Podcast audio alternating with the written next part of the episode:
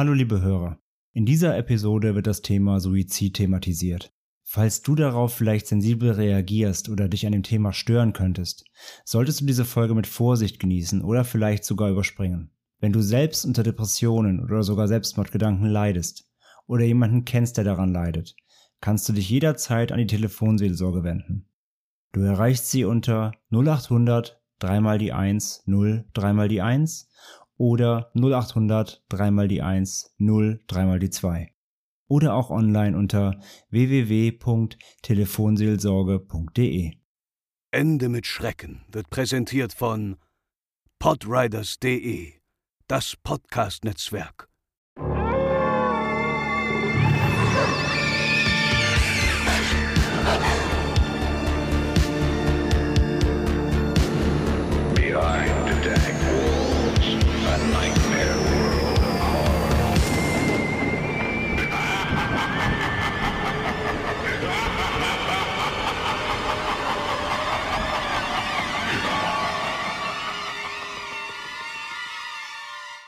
Herzlich willkommen zur neuen Episode Ende mit Schrecken, Ausgabe 66. Mein Name ist wie immer André und bei mir ist die wunderbare Franzi. Hallöchen, ihr Lieben. Ja, willkommen zu unserem kleinen Halloween-Special 2021. Es ist der 31. Oktober. Äh, Wie könnte ein Sonntag passender fallen für eine neue Folge von uns? Und natürlich ähm, haben wir uns gedacht, da muss ja was Halloween-thematisches rein. Und deswegen beschäftigen wir uns heute mit drei verschiedenen kleineren Themen, die ja jeweils äh, irgendwo Halloween anschneiden, die irgendwas mit Halloween zu tun haben. Und bevor wir gleich auch direkt reinstarten, haben wir aber jetzt noch ganz kurz vorab die Bing, babom, bom, bong. Werbung. Wie schon beim letzten Mal wird auch unsere heutige Folge unterstützt von HelloFresh. Manchmal sind unsere Themen ja nicht gerade appetitanregend, aber essen müssen wir alle irgendwann. HelloFresh ist die wöchentliche Kochbox voller frischer Zutaten und leckeren Rezepten, die euch direkt bis zur Haustür geliefert wird. Und das ganz ohne Mindestlaufzeit und Verpflichtungen, denn Lieferpausen sind jederzeit möglich, wenn ihr zum Beispiel mal im Urlaub sein solltet. Großeinkäufe gehören damit der Vergangenheit an und HelloFresh sorgt für eine ausgewogene Ernährung und vor allem viel Abwechslung auf dem Teller. Bei uns gab es früher eigentlich immer das Gleiche, weil wir einfach gar keine Zeit hatten, um groß einzukaufen, uns Gedanken zu machen über Rezepte und dann im Korb landete irgendwie immer das Altbekannte. Dank HelloFresh haben wir jetzt wöchentlich abwechslungsreiche Gerichte daheim. Die Woche gab es bei uns zum Beispiel, passend jetzt auch zu Halloween, eine Kürbissuppe mit Tomatenpesto-Schnecken. Vor allem, dass man auf den Gramm genau die Zutaten hat, die man braucht und nichts übrig bleibt, das gefällt mir echt gut. Die Zutaten kommen zudem abgepackt in nummerierten Papiertüten, da weiß man auch direkt, welche Tüte zu welchem Rezept gehört und muss gar nicht groß sortieren. HelloFresh ist zudem auch sehr nachhaltig mit recycelbaren Verpackungen und klimaneutraler Lieferung. Und ganz neu sind extra klimafreundliche Gerichte, die 50% weniger CO2 verursachen. Ebenfalls neu im Programm sind Blitzgerichte für die Mikrowelle, wenn man mal nicht so viel Zeit zum Kochen hat. Zudem hat HelloFresh wirklich Gerichte für jeden, egal ob mit Fleisch, vegetarisch oder jetzt auch mit einer neuen Vielfalt an veganen Gerichten. Wenn ihr jetzt mal Lust habt, HelloFresh auszuprobieren, haben wir ein super Angebot für euch. Wir können euch 60 Euro Rabatt aufgeteilt auf die ersten vier Boxen HelloFresh geben. Dabei erhaltet ihr 25 Euro auf die erste Box, 15 Euro auf die zweite und je 10 Euro auf die dritte und vierte. Dafür geht ihr entweder auf hellofresh.de, stellt euch eure Lieferung zusammen und gebt beim Checkout den Gutscheincode Schrecken ein. Oder aber ihr schaut in unsere Shownotes und folgt dem hinterlegten Link. Dort sind die 60 Euro Rabatt schon aktiviert und bestellt dann dort. Bong, bong, bong, bing. Werbung Ende. So, das war die Produktinformation. Vielen Dank an unseren Partner, der uns ein bisschen hier ermöglicht, die Folgen weiterhin für euch herauszufeuern. Und jetzt steigen wir aber auch direkt rein mit unserem ersten Thema. Ja, in dieser Legende geht es um ein angebliches Massaker auf einer Halloween-Party im Jahr 1962. Und wir hören uns jetzt erstmal einen kleinen Einspieler an, den uns der liebe André vorlesen wird. Und dann werden wir diese Geschichte mal im Detail durchgehen und schauen, was da dran ist. Es war der 31. Oktober 1962. Halloween-Abend. In einer Scheune in Greenville, Mississippi, fand wie jedes Jahr eine Halloween-Party statt. Wie gewöhnlich kamen zwischen 80 und 100 Gästen vorbei, um den Abend mit Tanz und Drinks zu zelebrieren. Die Kostüme waren schlicht, Die meisten kamen jährlich mit der gleichen Maske. Man kannte sich und kreative Überraschungen blieben aus. Doch dieses Jahr war etwas anders. Vielen Gästen fiel ein Mann auf, der allein auf der Party stand, mit niemandem redete und nichts trank. Doch vor allem seine Kostümierung stach heraus. Er trug eine schwarze Henkersmaske. Und niemand wusste, wer sich darunter verbarg, aber es traute sich auch niemand, die Person zu fragen.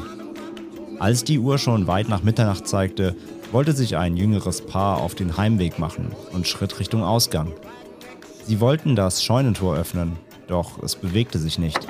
Sie zogen und schoben, baten andere Gäste um Hilfe, doch das Tor bewegte sich keinen Millimeter. Sie wollten gerade den Veranstalter aufsuchen, da ertönte ein lauter Schrei aus der Menge. Das Paar blickte auf die Tanzfläche und sah, wie der mysteriöse Mann mit der Henkersmaske mit einem großen Küchenmesser auf einen Partygast einstach. Schnell war allen klar, dass das kein makabrer Scherz war. Panik brach aus. Viele versuchten das Tor zu öffnen, doch der Angreifer hatte es scheinbar verbarrikadiert.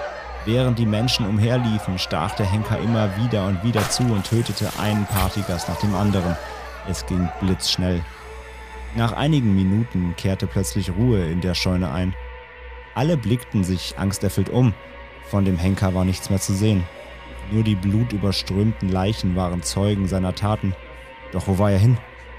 Das Tor war verriegelt und es gab keinen anderen Ausgang. Die übrigen Partygäste schrien um ihr Leben, doch niemand hörte ihre Rufe. Erst am kommenden Morgen, als Angehörige der Partygäste sich sorgten, schauten Einwohner von Greenville bei der Scheune vorbei und öffneten von außen das verriegelte Tor. Auch die Polizei wurde bald herbeigerufen, um den Tatort zu untersuchen. Doch von dem Henker fehlte jede Spur. Vielen Dank, André, für diese wunderbare Erzählung Gerne, gerne. und diese vor allen Dingen sehr gruselige Erzählung. Ja, und wir machen jetzt direkt mal zuallererst einen Faktencheck. Nee, diese Geschichte dreht sich um ein Massaker auf einer Halloween-Party, welches durch ein Internet-Meme entstanden ist. Wann und wo es zum ersten Mal aufgetaucht ist, lässt sich aber leider nicht mehr nachvollziehen. Es wird aber fleißig auf Meme-Seiten, bei Instagram und in Foren geteilt, die sich mit Mystery und Crime beschäftigen. Und es gibt ein altes Schwarz-Weiß-Foto, das eine Kostümparty mit mehreren Personen zeigt. Diese tragen Masken, die teils eher an Clowns oder auch an Puppen erinnern. Und sehr auffällig ist dabei aber eine Person in der Mitte des Bildes, die eine schwarze Henkersmaske trägt. Und laut der Bildunterschrift auf dem Meme stammte dieses Foto aus dem Jahr 1962. Und der Mann mit der Henkersmaske hätte wohl an diesem Abend die Türen der Partylocation von außen verriegelt und versucht dann, alle Partygäste zu töten. Je nachdem, wo man über diese Geschichte liest, soll es auf dieser Party wohl 85 Gäste gegeben haben, aber getötet hätte er am Ende wohl nur in Anführungsstrichlein sieben mit einem Küchenmesser. Der Täter selbst ist wohl nie geschnappt worden, aber 1969 hätte das FBI seine Maske gefunden, die bis heute in Gewahrsam geblieben ist. Hm. Das klingt ja erstmal sehr mysteriös. Ja, es ist eben wie gesagt so ein Internet-Meme. Das ist, es gibt ja Dutzende solcher, vor allem auf Instagram, solcher Meme-Seiten, die einfach irgendwelche schaurig aussehenden Bilder nehmen, wo sie meistens selber keine Ahnung haben, wo die herkommen, packen halt irgendeinen Text drauf. So, angeblich hat dieser Clown 700 Menschen ermordet. Angeblich hat dieser Bär 18 Kinder gefressen. Und so ist es eben auch hier. Es ist halt ein Foto und niemand weiß, wo es herkommt. Irgendjemand hat das gesehen. Das sieht irgendwie komisch aus und gruselig. Packen wir mal einen Text drauf. Zack, urbane Legende oder Internetlegende ist entstanden. Und so eben auch hier. Wie Franzi gerade sagt, es gibt halt verschiedene dieser Bilder, also beziehungsweise das Bild des Fotos ist immer das gleiche, aber es gibt auch Unterschiede in den, in den Aufschriften, die da drauf sind. Eben manchmal fehlt diese Info auch mit diesen 85 Besuchern. Gibt auch einfach eine Version, wo das zum Beispiel gar nicht benannt wird, wie viele es gab. Aber im, im Einklang ist immer das eben, es gibt diesen Mann mit der Maske, der soll der Killer sein. Und es wurden eben diverse Menschen getötet, meistens sieben und äh, Killer nie geschnappt und Maske wurde aber gefunden. Das sind eigentlich so die Kerninfos, die zu diesem Meme eben gehören und die angeblich eben echt sein sollen natürlich. Ja, was steckt denn hinter der Legende, hinter diesem Meme, hinter diesem Bild? Es gibt keinerlei Belege dafür, dass diese Legende im Ansatz wahr ist. Es gibt auch keine Belege dafür, dass es so einen Fall gegeben hat, denn denn da im Meme vom FBI ja gesprochen wird, die diese Maske gefunden hätten, müsste das Massaker ja dann in den USA passiert sein, wenn das FBI zuständig gewesen sein sollte.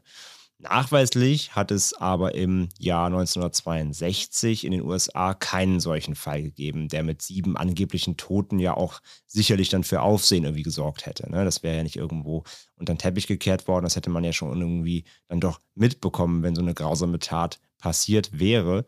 Auch gibt es sehr viele logische Fehler an der Geschichte, die dann doch für Skepsis sorgen, vor allem bei mir. Denn wenn der Killer zum Beispiel alle Türen von außen verriegelt hat, wie es da heißt, wie ist er dann wieder reingekommen, um die Opfer dann auch zu töten? Und wie kam er wieder raus? Also dann müsste er ja alle Türen verschlossen haben, hat, hat, hat versucht, alle abzustechen, wieder alles aufschließen, wieder raus, wieder alles abschließen. Also ist alles sehr, sehr unwahrscheinlich. Außerdem, wenn er alle Menschen auf der Party töten wollte, wieso hat er dann auch nur sieben getötet oder wieso hat er nach sieben aufgehört? Weil gestoppt und geschnappt wurde er ja offenbar nicht. Denn dann wäre er ja gefasst worden, was ja laut dem, äh, laut der Aufschrift auf diesem Meme nicht passiert ist. Und auch, wie soll denn das FBI wissen, dass die Maske, die sie angeblich 1969, also sieben Jahre nach dem angeblichen Massaker gefunden haben, dass die dem Täter von 1962 gehörte. Ja, auch das sind alles Dinge, die sehr, sehr ja, versch verschroben sind und nicht gerade an der äh, Wahrheit, an dem Wahrheitsbaum rütteln lassen hier. Bei dem Halloween-Massaker 1962 handelt es sich also mit angrenzender Sicherheit und mit angrenzender Wahrscheinlichkeit um eine klassische Urban Legend oder beziehungsweise fast schon eine Creepypasta natürlich, weil sie im Internet entstand. Natürlich aber jetzt nicht als ausgefeilte Geschichte, sondern einfach eben hier nur als äh, Bild und äh, ja, verbreitet durch das moderne Internet. Und wenn überhaupt, dann zeigt das Foto eigentlich nur das alte Halloween-Kostüme, denn das Foto ist auf jeden Fall älter, das sieht man ja auch an der Qualität.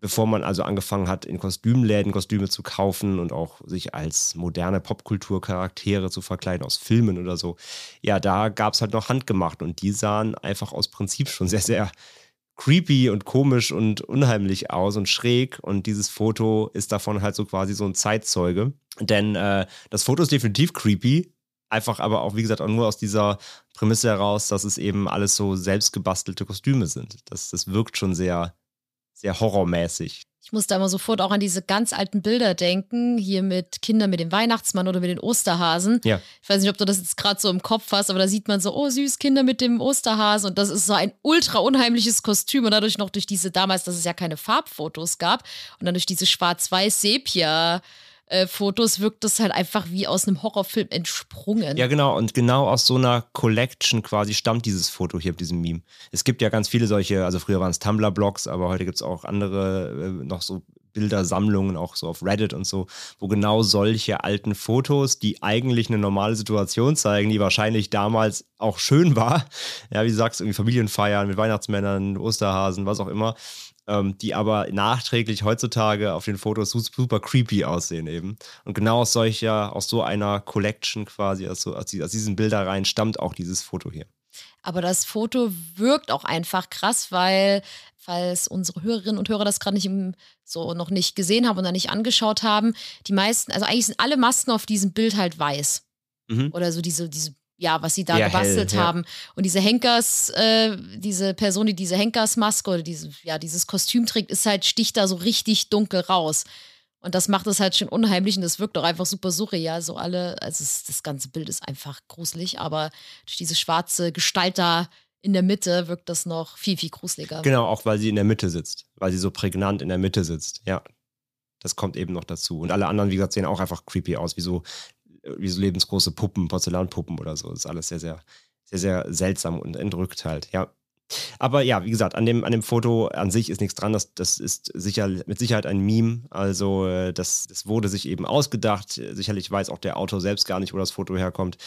Denn man findet es, wie gesagt, ständig auch in diesen, in diesen, ja, seltsame Fotos von früher Kollektionen. Da ist ja schnell dann ein Text drauf gepappt und schon hat man eben eine Legende kreiert. Aber kanntest du diese Geschichte vorher mit dem Halloween-Massaker? Nee, überhaupt nicht. Also ich habe das, hab das Foto mal gesehen, glaube ich. Ich glaube, das Foto kannte ich, aber ohne den Text.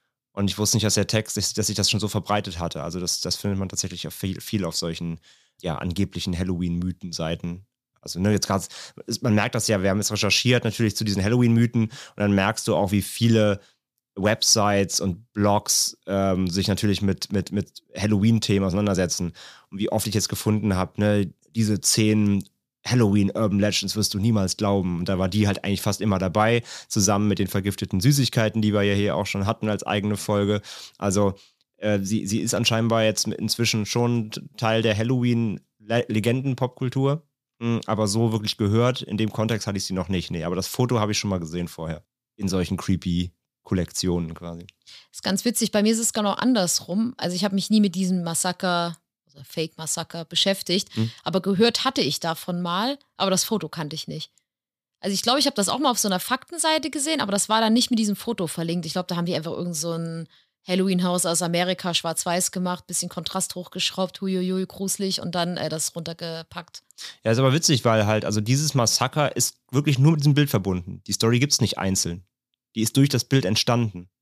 Dann ja, muss sich jemand, das, dann muss sich jemand die Story von dem Bild gezogen haben, die wiederum dann ja, einzeln veröffentlicht vermutlich. haben. Ja, also ich folge ja auch auf Instagram und TikTok und überall so super creepy Fact-Seiten und mhm. ich glaube, da haben sie, da wurde das mal irgendwo. Ja, ja, gut, dann da vermischen sich ja dann gebraucht. irgendwann auch die, die Medienarten, ja, ja. Ja. Damit wären wir am Ende des ersten Themas. Das war das angebliche Halloween-Massaker von 1962. Ein Hoax beziehungsweise eine Legende ist also nicht passiert das zumindest alle, alle, alle, äh, alle Beweise sprechen dagegen. Es ist ein Internet-Meme. Das Foto, das verlinken wir natürlich in den Show Notes und posten es natürlich auch bei uns auf äh, Social Media dann. Ja, wir kommen dann zum zweiten Thema. Und das handelt von Halloween-Dekoration und ja, ihren makabren Schattenseiten. Denn laut Erzählungen wurden in der Vergangenheit schon echte Menschenleichen jetzt wird's makaber, fälschlicherweise mit Halloween-Deko verwechselt.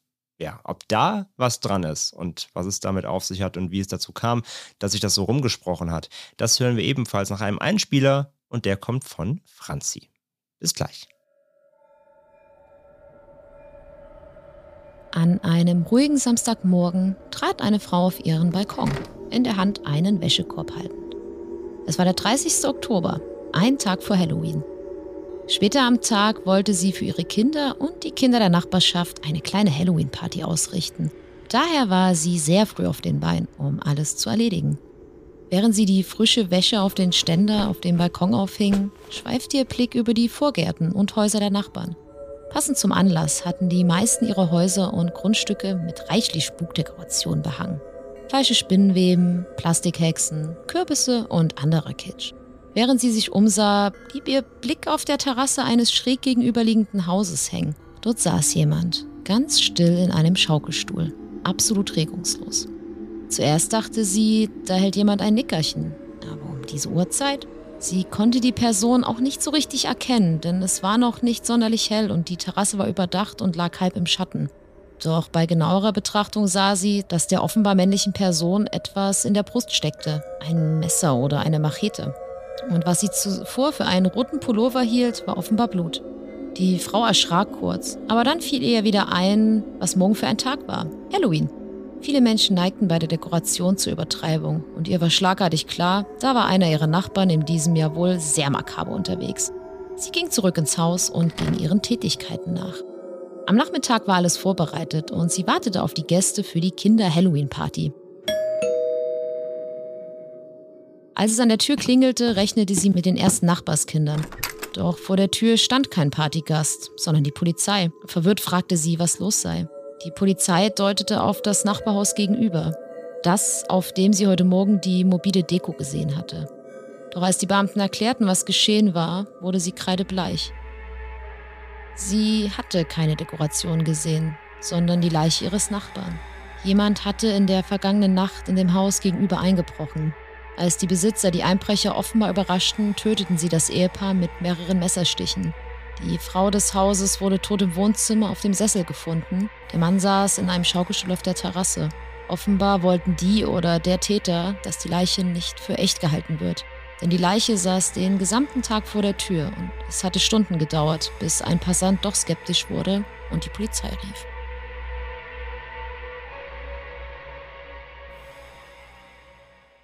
Ja, danke auch dir, Franzi. Sehr gern. Für äh, deine wunderbare und schaurige Erzählung hier. Und ja, ich komme mal zu den ersten Fakten. Gehen wir mal rein. Also, diese Geschichte um die verwechselten Halloween-Leichen oder Deko-Leichen, die hängt stark mit der Evolution der Halloween-Dekoration an sich zusammen. Vor allem eben in den USA, weil da ja Halloween sehr exorbitant äh, gefeiert wird. Und ja, vor Jahrzehnten bestand die Deko dort und überhaupt generell aus, ja, meist Kürbissen, ganz klassisch, paar Laternen, vielleicht Spinnweben, ja, Fake-Spinnweben. Und wenn es irgendwie ganz ausgefallen war, dann vielleicht noch ein Plastikskelett, ein Hexenbesen oder sowas. Ja, also sehr rudimentär, die typischen Dinge, die man sich so unter Halloween auch vorstellt oder gerade auch früher vorgestellt hat. Dazu sammeln Kinder Süßigkeiten, das kennt man ja auch heute noch. Und Halloween war halt eher wirklich ein Fest so für die Jüngeren oder beziehungsweise für die Familien. Aber seitdem eben Halloween auch für Erwachsene immer mehr zum ja, sozialen Happening wurde, ja, Halloween-Partys gefeiert werden, da kam auch der Trend auf, sich eben jedes Jahr dann wieder aufs Neue mit Dekoration übertrumpfen zu wollen. Also wer sich mal Bilder anguckt zu Halloween aus den USA, also da sind manche Häuser nicht mehr wiederzuerkennen, weil die komplett quasi als, als Geisterhaus ausgebaut werden. Also da sind manche wirklich sehr exzessiv dabei. Und ja, manche Häuser wirklich, die sehen da aus wie ein Set aus einem Horrorfilm inzwischen. Ne? Das kann man wirklich so sagen. Das wurde halt jedes, jedes Jahr krasser. Die Dekorationen wurden auch immer eben makabrer. Denn was am Anfang eben Plastikskelette und Hexenbesen war, wurden irgendwann dann, ja, Puppen oder so Strohmänner mit Blut verziert und irgendwie Gedärmen, Fake-Gedärmen und es wurden eben wirklich so Leichen inszeniert und andere schaurige, brutale äh, Dinge. Ja, und gerade das soll dafür gesorgt haben, dass es Situationen gab, in denen echte Leichen wirklich für Halloween-Dekoration gehalten wurden und deswegen einfach erstmal niemand die Polizei rief. Und da haben wir jetzt auch mal eine Ausnahme bei Ende mit Schrecken, denn wir können sagen, dass diese Legende wirklich wahr ist. Mhm. Jetzt fühle ich mich ein bisschen wie Jonathan Frakes, muss ich zugeben. Hatten wir ja auch gerade. Wir durften ja gerade für Vielleicht haben es unsere Social Follower bei Instagram gesehen.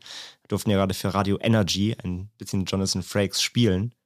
Genau. Eine Legende erzählen und äh, die, die Follower dort mussten raten, ob sie wahr oder falsch ist. Und witzigerweise war es ja eine Legende, sie wurde uns ja zugeteilt.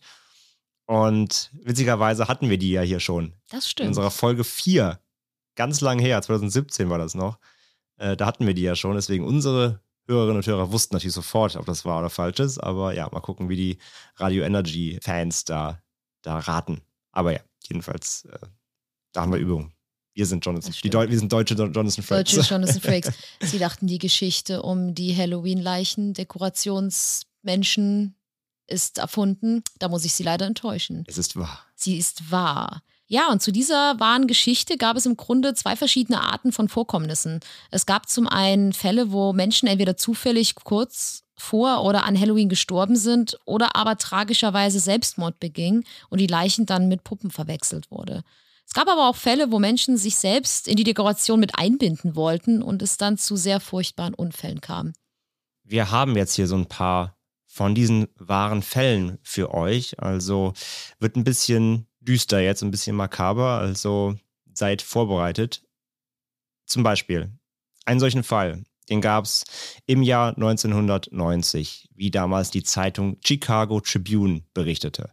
Bei einer Halloween-Zeremonie wollte der 17-jährige Brian Jewell sich zur Show erhängen lassen. Wobei er natürlich durch Gurte so gesichert sein sollte, dass er beim Fall natürlich abgefedert wird. Doch ja, das ging leider schief und Brian erhängte sich tatsächlich. Obwohl er diesen Stunt auch zuvor schon mehrfach erfolgreich ausgeführt hatte und da auch geprobt war. Äh, Staatsanwalt James Holzapfel ließ den Galgen damals prüfen und es wurde auch eine Autopsie dann der Leiche durchgeführt. Doch es gab keinen Schuldigen, es war wirklich einfach ein tragischer Unfall. Die Technik hatte quasi versagt oder der Sicherungsmechanismus hatte versagt. Im gleichen Monat, im Jahr 1990, berichtete die Los Angeles Times von einem sehr ähnlichen Fall. Ein 15-Jähriger, der auf einer Halloween-Party eine Galgenszene inszenierte, erhängte sich versehentlich, als sich die Schlinge dann ungeplant zuzog. Und William Anthony Odom aus Charlotte, North California, wurde zwischen künstlichen Spinnennetzen und Plastikfledermäusen im Haus seiner Tante dann für tot erklärt auf dieser Party. Odom und einige seiner Freunde hatten im Keller ein Spukhaus für Halloween gebaut, wo sie eben diesen ja, Stunt als Partyspaß inszenieren wollten und der ist eben auch schiefgegangen. Ja, einen weiteren Fall gab es im Oktober 2001, denn da berichtete die Associated Press über einen weiteren tödlichen Unfall, bei dem ein 14-jähriger Junge namens Caleb Reap starb. Er half damals bei einer Geisterbahn auf der Alpine Ridge Farms in Sparta, Michigan aus. Und eigentlich sollte Caleb immer hervorspringen irgendwo und Passanten erschrecken. Doch er hatte darauf einfach nicht so wirklich Lust und stattdessen wollte er sich selbst sozusagen mit einem Plastikskelett ersetzen, das an einer Schlinge an einem Ast eines Baumes hing. Und Caleb legte sich die Schlinge dann selbst um den Hals und ließ das Seil los. Der Ast gab dann zwar nach und er sank so weit herunter, dass seine Füße den Boden berührten, doch die Schlinge hatte sich bereits zugezogen und er ist dann tragischerweise erstickt. Er versuchte sogar noch den Doppelknoten des Stricks zu lösen und zappelte dabei auch ganz doll. Und eine Mitarbeiterin der Geisterbahn sah das sogar, aber sie dachte, er würde schauspielern, da seine Füße ja den Boden berührten. Und sie schätzte diese gefährliche und letztendlich tödliche Situation leider einfach falsch ein. Mhm. Und als der Ernst der Lage dann irgendwann klar wurde, versuchte man Caleb noch wieder zu beleben, aber der Junge war dann leider schon verstorben. Ja, tragisch. Das ist wirklich grausam. Und ähnlich, ähnlich äh, skurril wird es am 26. Oktober 2005. Da hing die Leiche einer 42-jährigen Frau in Frederica im US-Bundesstaat Delaware stundenlang vier Meter über dem Boden an einem Baum. Niemand reagierte zunächst, da man ihren leblosen Körper für eine weitere Halloween-Deko hielt. Corporal Jeff Oldham von der State Police sagte, die Leiche wurde gegen 7 Uhr am Morgen bemerkt, doch erst um 11 Uhr wurde die Polizei gerufen und die Leiche entfernt. Und das Opfer lebte nur eine Viertelmeile vom Fundort entfernt. Also hing da wirklich mitten auf der Hauptstraße und es hat wirklich stundenlang ja keiner gemeldet, weil alles für einen Scherz hielten. Etwas ähnliches Tragisches geschah Mitte Oktober 2009, als die verwesende Leiche eines 75-jährigen Suizidopfers mehrere Tage lang auf dessen Balkon in Marina del Rey in Kalifornien lag. Auch hier dachten die Nachbarn zunächst, es handelte sich einfach um eine makabere Halloween-Deko. Das Opfer Mustafa Mahmoud Say war offenbar aber schon seit drei Tagen tot gewesen. Er hatte eine Schusswunde in einem Auge und war über einen Stuhl auf dem Balkon seiner Wohnung im dritten Stock am Boa Boa Way zusammengesackt. Nachbarn erzählten, dass sie die Leiche drei Tage zuvor bemerkt hätten, die Behörden aber nicht anriefen, weil sie einfach wie eine Halloween-Puppe aussah. Ein Ermittler des Los Angeles County Sheriff's Department bestätigte aber, dass es sich um einen Selbstmord handelte. Ja, das ist echt unfassbar. Und ähnlich war es dann auch nochmal im Jahr 2013, im September. Da starb dann der 16-jährige Jordan Morland aus Kentucky, nachdem er seinen Hals in eine Schlinge eines Galgens gesteckt hatte, den er im Vorgarten seines Hauses als Teil einer Halloween-Dekoration aufgestellt hatte. Der Junge wollte seiner Mutter und kleinen Schwester einen Streich spielen und so tun, als würde er sich erhängen. Doch die Schlinge zog sich zu und er bekam etwa 30 Sekunden keinen Sauerstoff mehr. Seine jüngere Schwester entdeckte ihn bewusstlos und die Mutter eilte ihm zu Hilfe, war aber nicht in der Lage, ihren Sohn aus der Schlinge zu befreien, weil der Knoten wohl so eng war. Morlan wurde komatös ins Krankenhaus gebracht, wo er an ein Beatmungsgerät angeschlossen wurde. Doch die Ärzte konnten nichts mehr tun und er verstarb dann leider zwölf Stunden später nach dem Unfall. Ja. Also, das waren einige Beispiele. Das war ganz schön düster jetzt, der Part, aber ja, man sieht, es passiert leider und das nicht gerade äh, selten, dass solche entweder Unfälle mit Halloween-Deko passieren, unbeabsichtigt eben, weil man ja einen Scherz machen will, weil man makabre Dekorationen als, ja, als Partyspaß nutzen möchte, oder aber eben, wie schon gesagt, äh, diese Verwechslungsgeschichten, die wir auch im Einspieler gehört haben, dass wirklich Leichen aufgrund der ja, exorbitant hohen Deko-Aufkommen, gerade in den USA eben, weil das immer immer makabrer und bösartiger wird. Es gibt, wie gesagt, schaut euch mal solche, solche Dekorationsgalerien an. Wir verlinken da auch mal was. Habt da schon alles gesehen. Irgendwie zum Beispiel hat da jemand eine Puppe dann unter seinen fahrbaren Rasenmäher-Traktor gelegt und so tut so, als ob die halt jemand Mensch überfahren wird oder liegt eine Leiche auf dem, also eine Puppe auf dem Dach als Leiche inszeniert oder so. Also die, die Leute sind da schon sehr derbe drauf, was so Deko teilweise angeht. Ja, und dadurch kommt es eben dazu, dass jemand denkt, ach guck mal, da hinten sitzt irgendwie seit fünf Stunden jemand auf dem Balkon mit Blut überströmt.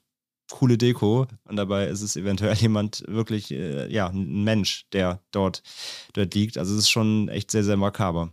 Ja, und ich kann mir auch vorstellen, gerade bei der, was wir gehört haben, von der Frauenleiche, die da gefunden wurde, dass die Polizei erst so spät gekommen ist, kann ich mir auch vorstellen, dass es bestimmt auch viele Anrufe gibt, wo dann gesagt wird, oh mein Gott, da und da ist gerade eine Leiche oder da hängt jemand oder irgendwie sowas und dass die Polizei dann wahrscheinlich denkt, oh Gott, weil ich kann mir schon vorstellen, dass bestimmt ganz, ganz oft wirklich diese realistische Deko mit echten Unfällen verwechselt genau, wird. Genau, also, der, also andersrum, ja, ne? dass, genau, dass, genau. dass die Polizei gerufen wird aufgrund von Deko. Ja, ja, also es gibt schon viele Falschmeldungen zu Halloween dann auch. Ja, ja das glaube ich halt auch und ich kann mir vorstellen, wenn dann mal was dass sowas Schlimmes passiert, dass dann auch die Polizei super lang braucht, um zu kommen, weil das wahrscheinlich einfach, ich, ich weiß es nicht, ich habe da jetzt auch keine Fakten, aber ich kann mir vorstellen, dass das dann auch, auch für fake gehalten wird und deswegen vielleicht prioritätsmäßig jetzt auch nicht so weit oben steht.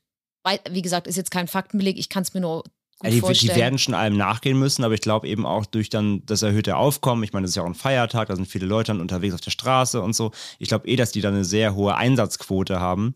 Es dauert dann wahrscheinlich auch einfach teilweise sehr lange, bis die jedem Hinweis nachgehen können, genau. Und wenn dann vielleicht auch zum selben Haus mehrfach was eingeht und sie schon wissen vielleicht irgendwann, ja, okay, ne, wir hören jetzt schon zum zehnten Mal, da liegt irgendeine Leiche und wir wissen mittlerweile vielleicht, es ist eine Puppe, wir haben mit denen auch gesprochen, vielleicht mit dem Besitzer oder so, ähm, aber vielleicht passiert dann in derselben Nachbarschaft was echtes und schon ist wieder, ne, vielleicht die Prio nicht so hoch, dass man sagt, oh ja, da haben wir heute schon 20 Anrufe bekommen, aber vielleicht ist der eine dann wirklich echt, ne? Also Der eine Mhm. ist dann wirklich nötig. Äh, ja, da kommt schon ganz, ganz viel zusammen, aber ja, es ist wirklich sehr, sehr makaber auf jeden Fall. Ja, aber ich gucke mir auch gerne diese Deko-Videos an. Wobei ich immer lieber die Weihnachtsdeko-Sachen anschaue, weil da äh, ist es ja genauso krass in den USA, was so Mhm. Dekohäuser angeht. Ja. Also ich finde es cool, muss ich zugeben. Ich hätte da jetzt keinen Nerv für, das selbst zu machen. Aber es sieht cool aus.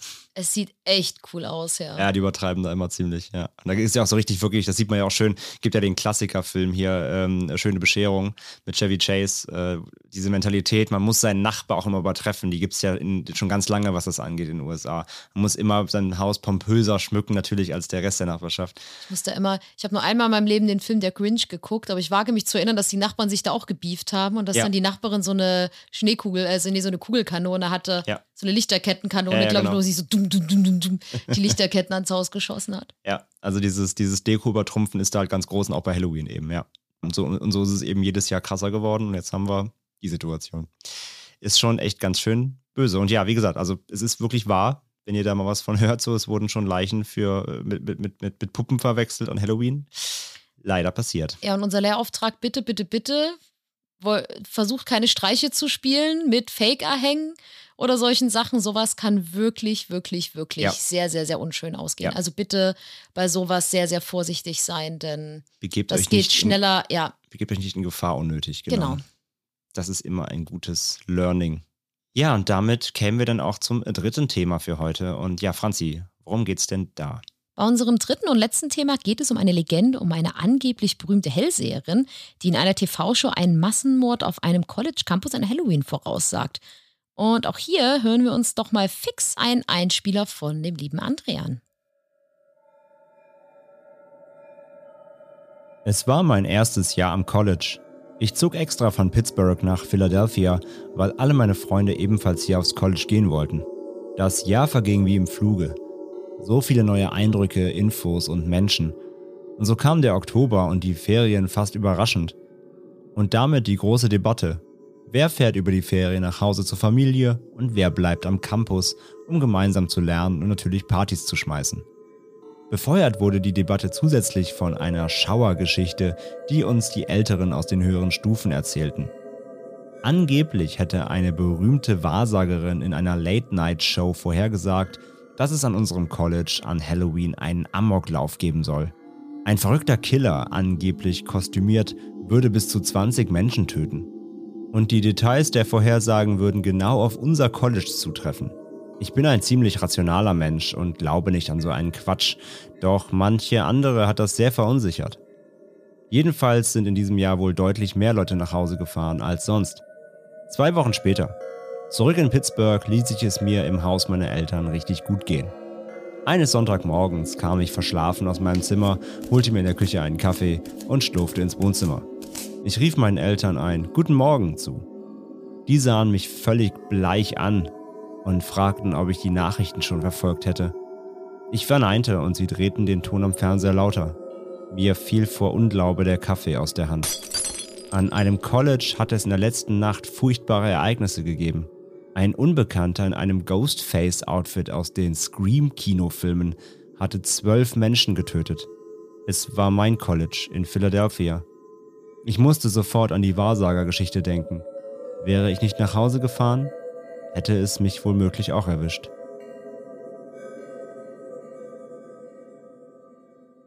Vielen, vielen Dank für diesen sehr gruseligen Einspieler. Gerne.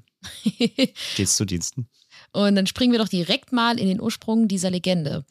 Und diese gilt in den USA schon fast als eine Art, ja, man kann sagen, Plage an Colleges.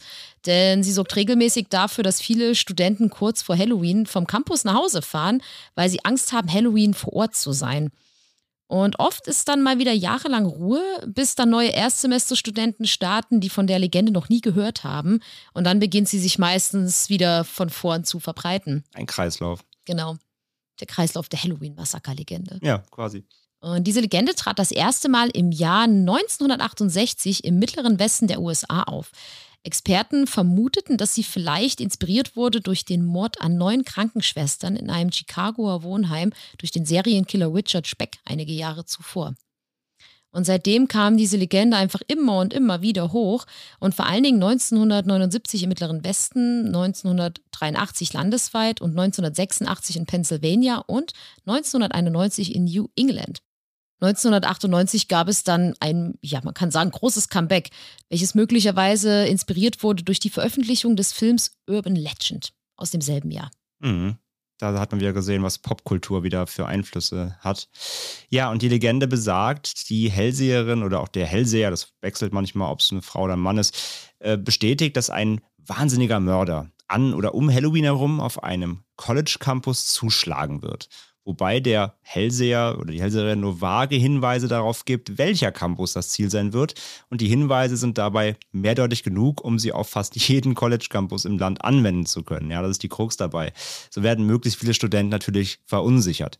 Fast alle Details der Legende, also wann und wo die Vorhersage gemacht wurde, wer der Mörder sein wird, welche Waffe der Mörder nutzen wird, welchen Campus er angreifen wird, in welchem Gebäude die Morde stattfinden werden und wie viele Studenten letztendlich getötet werden, die variieren bei jeder Erzählung dabei.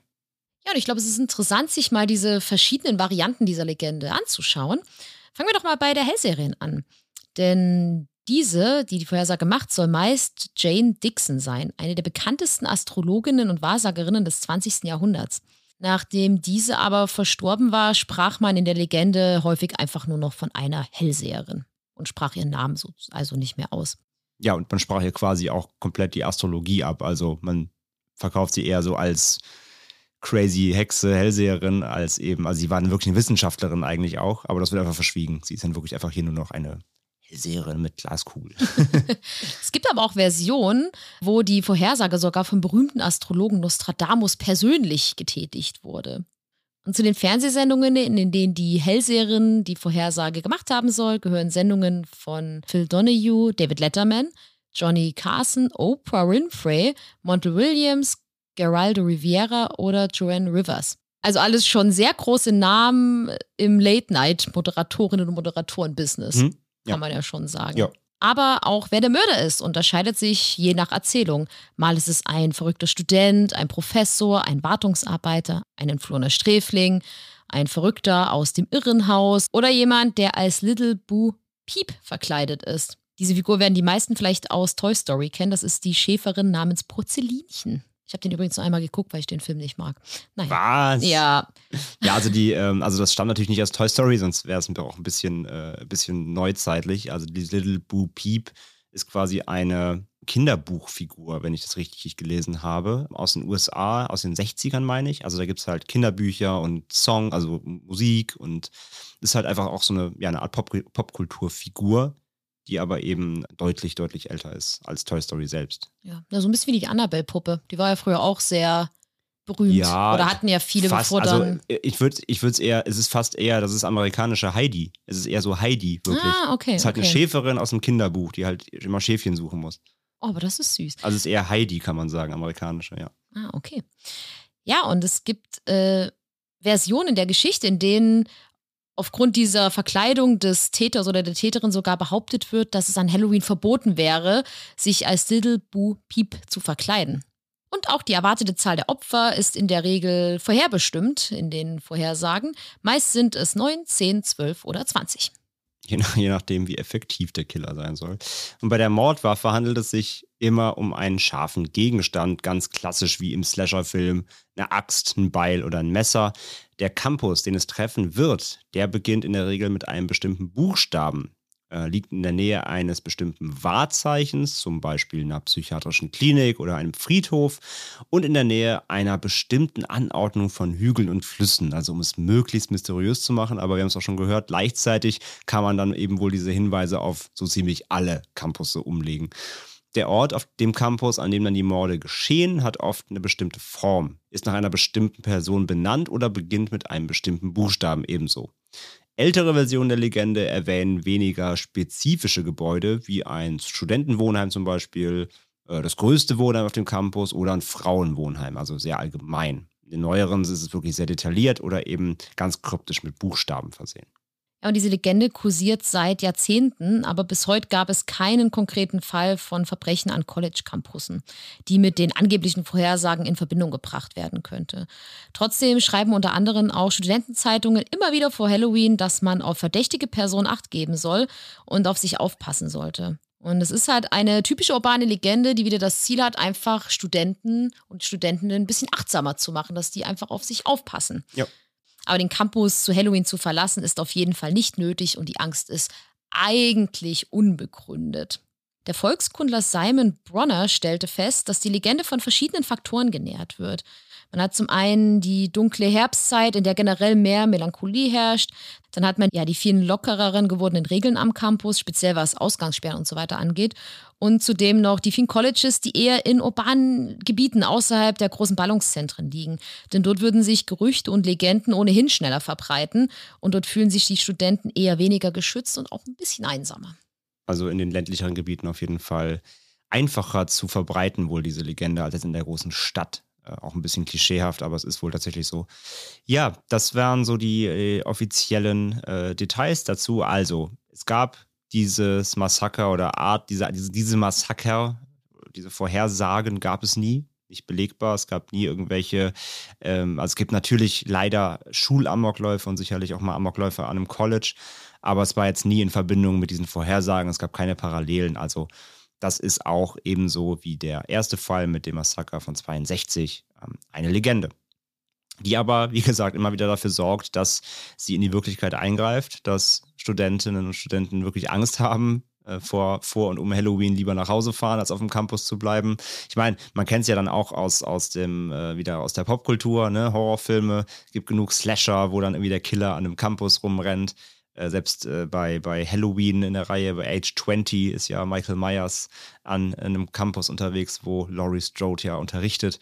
Also selbst bei richtig bekannten großen, aber es gibt auch viele unbekanntere kleine Slasher-Filme, wo gerne äh, Studenten, Wohnheime, Colleges als ja, als Location dienen. Also von daher, das wird auch immer mitgenährt, dass der, dass der Campus ein, ein beliebter Ort ist, wo sich, äh, wo sich maskierte Killer rumtreiben. Und diese Legende hier nährt das eben bis heute immer wieder aufs Neue. Und ja, wir haben es schon gehört, also es wird dann gern zu Beginn eines Semesters erzählt für die, äh, wie sagt man, die Erstis quasi, damit die eben ein bisschen Angst kriegen und geschockt sind. Und ja, über die Jahre weiß natürlich irgendwann jeder, ja, okay, das ist halt alles Humbug. Aber nach ein paar Semestern eben, wenn dann wieder neue kommen, neue, neue, neue Studentinnen und Studenten, geht es wieder von vorne los. Und so hält sich diese Legende wacker am Leben. Also wenn ich jetzt jemand wäre, der so erst dies eine Horrorgeschichte erzählen würde. Ich würde die alle drei miteinander verbinden. Du meinst hier unsere heutigen ja, drei Themen? Genau.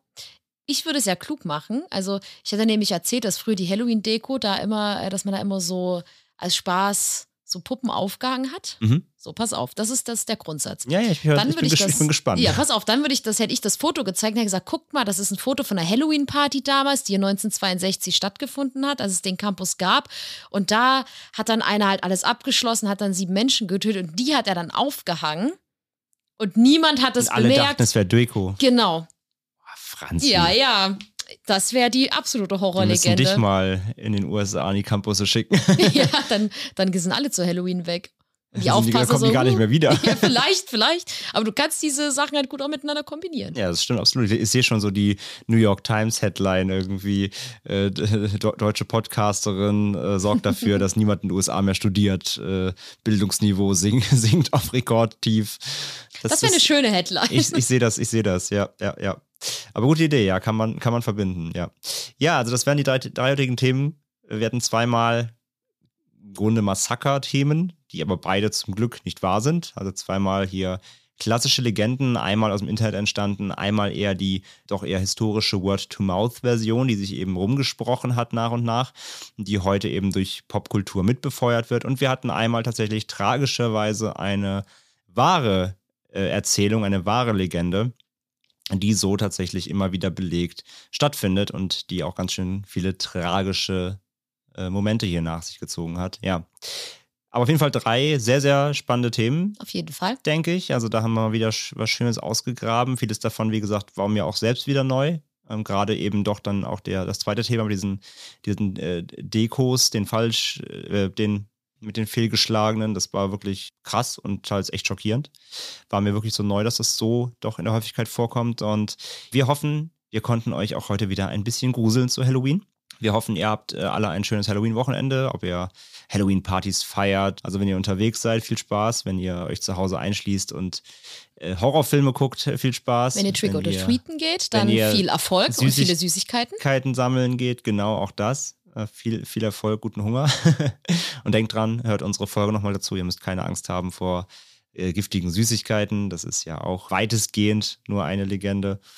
Und ja, wir hoffen jedenfalls, ihr hattet ein schönes Halloween und kommt dann jetzt wieder äh, gut in die neue Woche. Und wir hören uns dann wieder in äh, zwei Wochen zu einer neuen Folge Ende mit Schrecken.